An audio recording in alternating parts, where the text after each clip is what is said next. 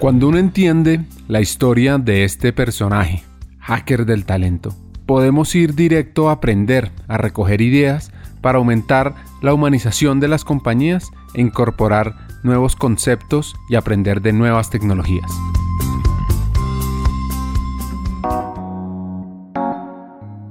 El lado B es un episodio sobre manejar múltiples culturas, sobre el desarrollo del talento, sobre aprovechar las fortalezas que tenemos los colombianos y también las oportunidades de mejora.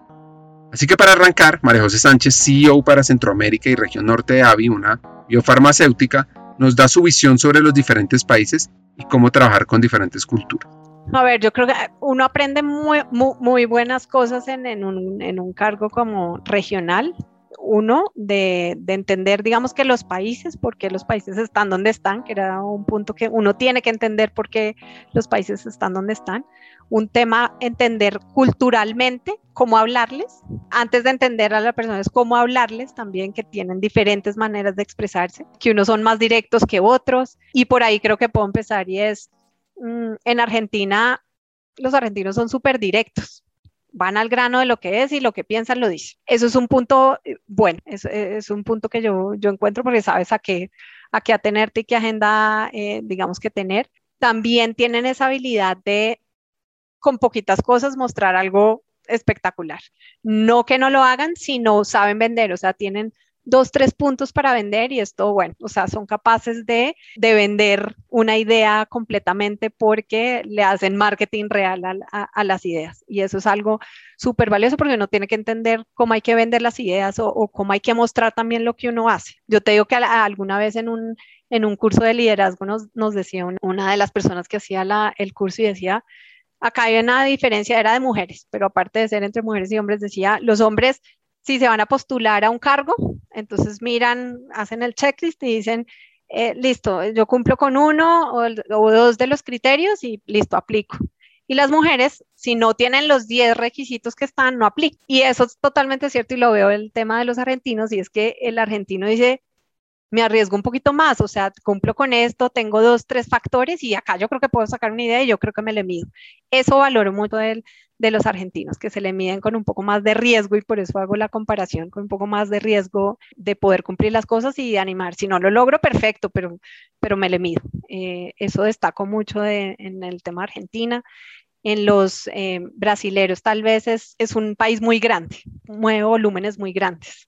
Entonces, algo que tú hagas allá, la magnitud es, es, una implicación gigante. Tienes que saber hablar portugués, además como para comunicarte con, con, los, con los eh, para entender mucho mejor su cultura. Pero también son un poquito más, más, eh, más tranquilos, no le meten como tanta, no tanto tema que hay que cumplir con todos los requisitos, no de arriesgados, sino más tranquilos, porque vamos paso por paso, es un, un tema un poquito más paso por paso conozco mucho, yo sé de mi, yo sé de mi país, yo entiendo mi, ¿no? mi mercado, eh, vamos un poquito más eh, paso a paso, son más calmados, son mucho más calmados en ese sentido de, y tal vez analizan y siempre te piden información.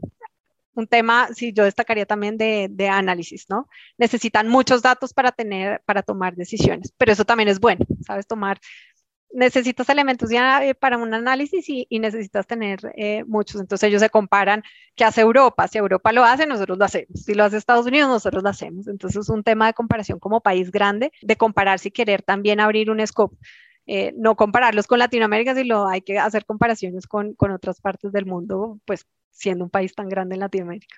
Eh, tienes que hacer comparaciones con, con, otros, pero no está mal, porque, porque comparas y traes buenas prácticas de otros países y, y, quieres compararte con los mejores, que los mejores son los países en desarrollo que está en Europa y en Estados Unidos. Eh, entonces tienes ahí un, tema eh, pues bien, bien interesante. En México hay un tema de trabajo duro, de resiliencia y México, los, el mexicano trabaja y, y se le mide y encuentra, digamos que que por dónde buscar eh, eh, soluciones. Tiene un tema también, digamos que complejo y más en esta industria, un, tema de, complejidad. Entonces tratan de, de, hacer mucha ideación, mucho tema de innovación, ¿no? Tratar de, de buscar por dónde, por dónde hacer el, el, el, cambio en tema de resiliencia, de estar en la misma página, ¿no? son personas súper humildes en ese sentido de, de querer trabajar, si eso es lo que hay que hacer, estamos de acuerdo, digamos, de apoyo, apoyan mucho una idea, ¿no? Y se montan en, un barco para poder eh, entender una idea y hacerla, hacerla exitosa. Tienes personas en Puerto Rico también, digamos que, en, Puerto Rico es una, es una mezcla en Puerto Rico de el latino con el, con el gringo, con el de Estados Unidos, que busca un proceso eficiente, pero también a su tiempo, ¿no? Tranquilos, esto viene por acá, es una, es una mezcla espectacular en, en, Puerto Rico por, por tener esas dos vías. Entonces, un tema de aceleración en procesos, viniendo de un tema eh, gringo, pero a un ritmo completamente diferente. Entonces, uno se tiene que acomodar unos ritmos diferentes, que no todo es para allá. Y ahí trayendo un poco la comparación del, del colombiano de mañana, o sea, si, si, nos piden un plan es mañana, el, el de Puerto Rico dice también un poco con, con el brasilero es, tenemos tiempo, hay, hay, un año para hacer este, este plan. Entonces los colombianos somos unos trabajadores fuertes y esa fortaleza hay que mostrarla siempre, siempre, siempre.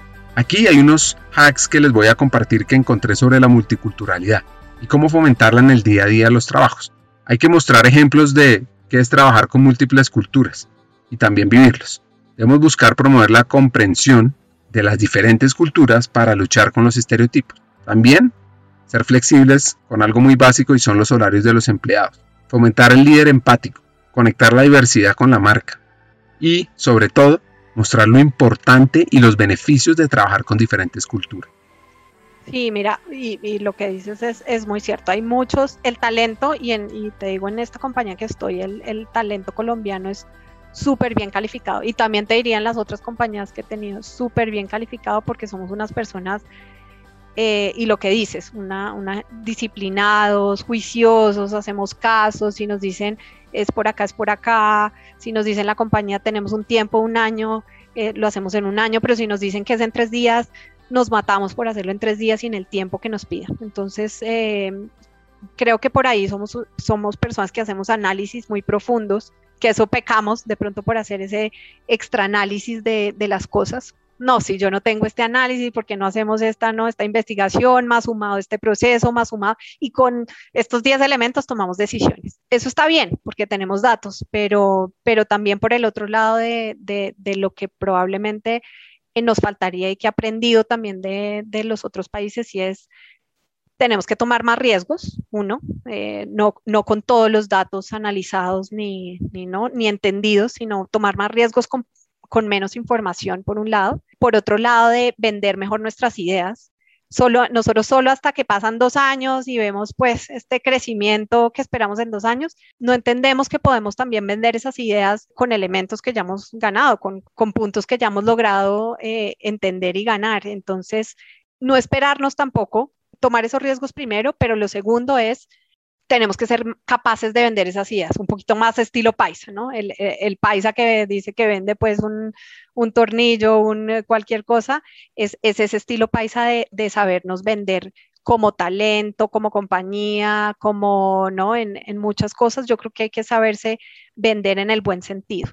Tienes que tener los elementos para poder desarrollarte, pero tienes que saber venderte como una marca, como una persona. Es, eso me parece, digamos, importante que lo, que lo tienes que hacer. No hay que ser tan humilde en ese sentido, humilde en respetar, pero no humilde en mostrar lo que tú realmente sabes. En eso yo creo que, que podemos ganar mucho eh, hablando más y, y, teniendo, eh, digamos, esa visibilidad. Entender que los colombianos, que, las, que los procesos y las cosas no solo se acoplan a, a, a Colombia, yo escucho mucho y lo decía mucho en muchos momentos, es que Colombia es particular por esta y esta razón y no nos queremos acomodar a los procesos que vienen de Estados Unidos o a, ¿no? algo que quieren implementar en Latinoamérica, sino como si son procesos eh, tal vez un poquito específicos, queremos que las cosas se acomoden y no es así.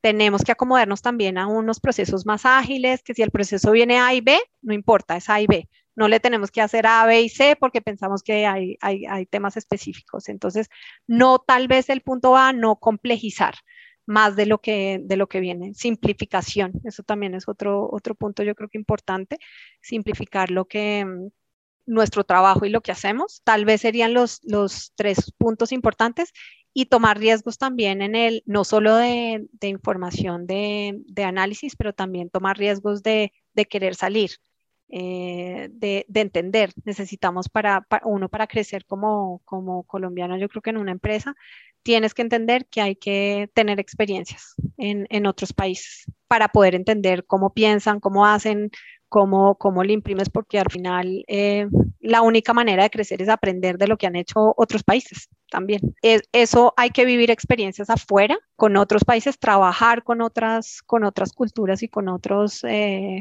con otras maneras de, de, ver las cosas para uno poder crecer, esa, esa referencia. Porque si uno se queda acá solamente entendiendo entre los mismos, y eso va al punto de diversificación, si otra persona no piensa muy distinto a ti, las posibilidades de crecer no son tan, tan grandes como si tienes dos, tres, cuatro personas o con diferentes mentalidades o haber vivido y experimentado en, en, otros países para poder entender qué tienes que traer y que tienes que tener una visión diferente para poder crecer. Tal vez yo creo que serían los, los puntos más importantes ahí. Este episodio es gracias a CRIP Bogotá y también a una nueva alianza de hackers del talento que busca impulsar las mujeres construyendo el futuro, a la iniciativa Más Mujeres en Juntas Directivas. Sigamos con el episodio.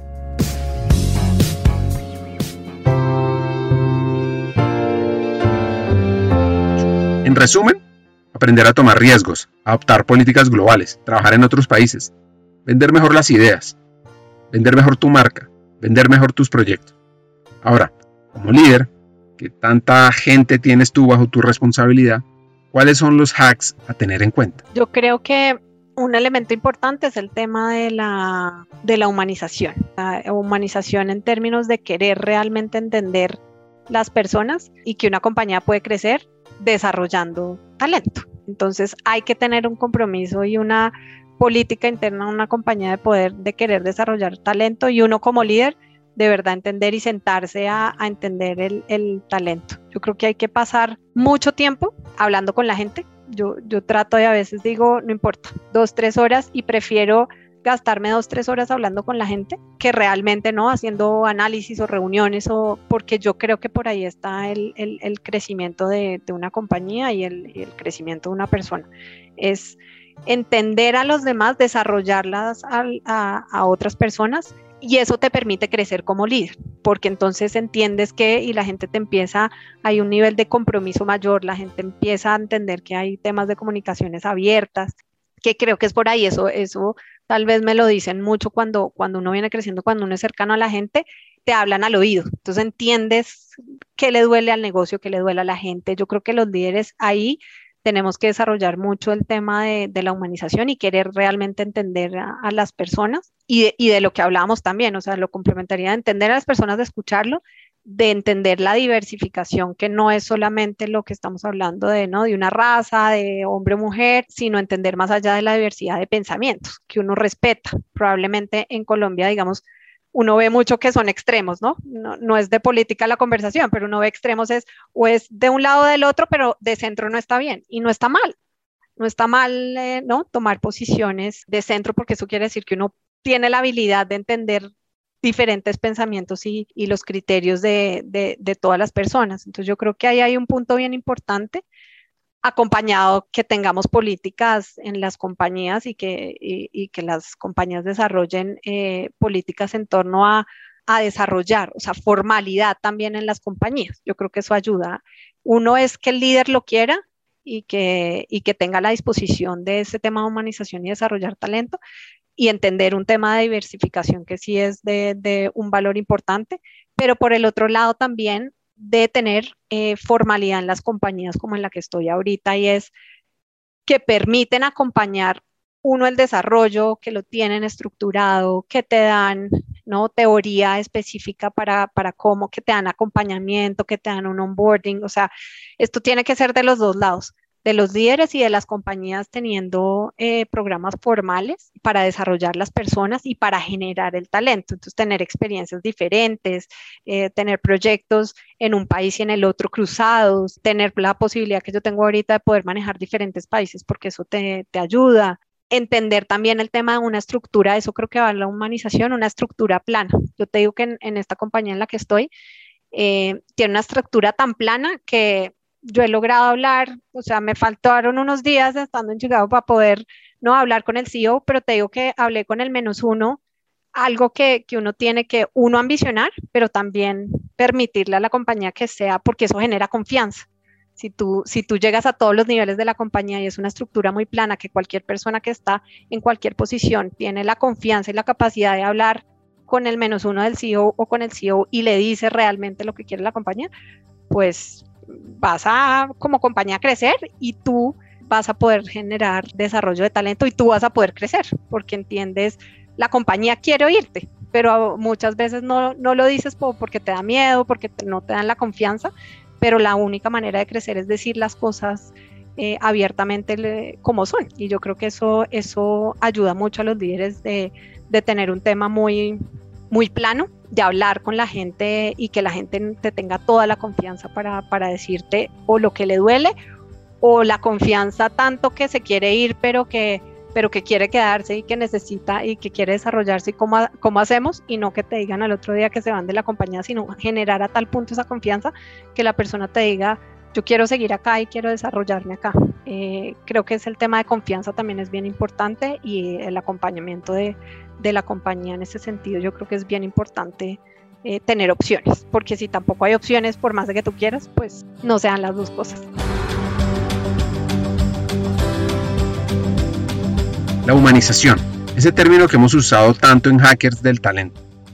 En términos de desarrollo de talento es pasar mucho más tiempo hablando con la gente, generar estructuras más planas y trabajar la confianza en el día a día. Para ir cerrando este episodio hay dos consejos que nos deja esta hacker bogotana.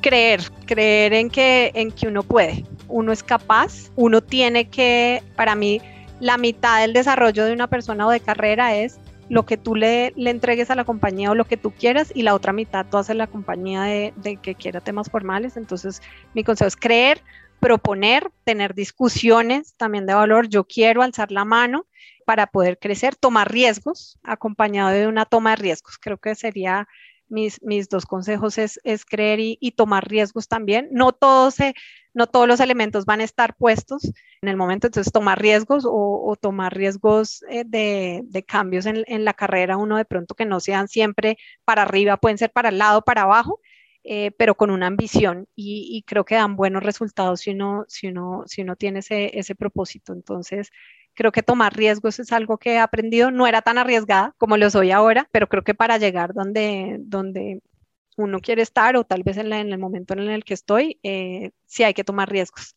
Hay que tomar decisiones también difíciles de familia, de personales, eh, y, por eso digo también creérsela, porque a veces me preguntan que, que tal vez que cómo hago para ser mamá, para ser esposa, para ser ¿no? profesional y desarrollarse, y digo también tener un tema de balance, que por ahí sería el otro tema de, de balance. Lo que te decía al principio, digamos que, que en tema de desarrollo y de disciplina, la disciplina me ha ayudado mucho y la disciplina la digo en el sentido que, que tienes que saber cuándo parar.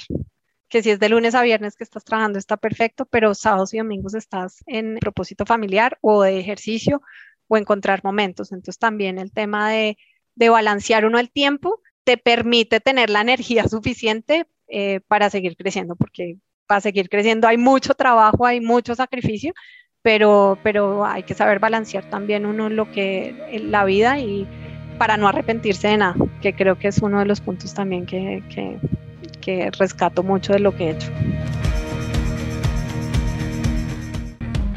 El lado B es un episodio sobre conocer las múltiples culturas, sobre entender en qué somos buenos los colombianos y también ser muy sinceros y pensar dónde debemos mejorar para que este talento sea fuera de serie en el mundo. Y por último, la importancia de trabajar el desarrollo del talento en toda la organización. Hasta un siguiente episodio y sigamos hackeando el talento.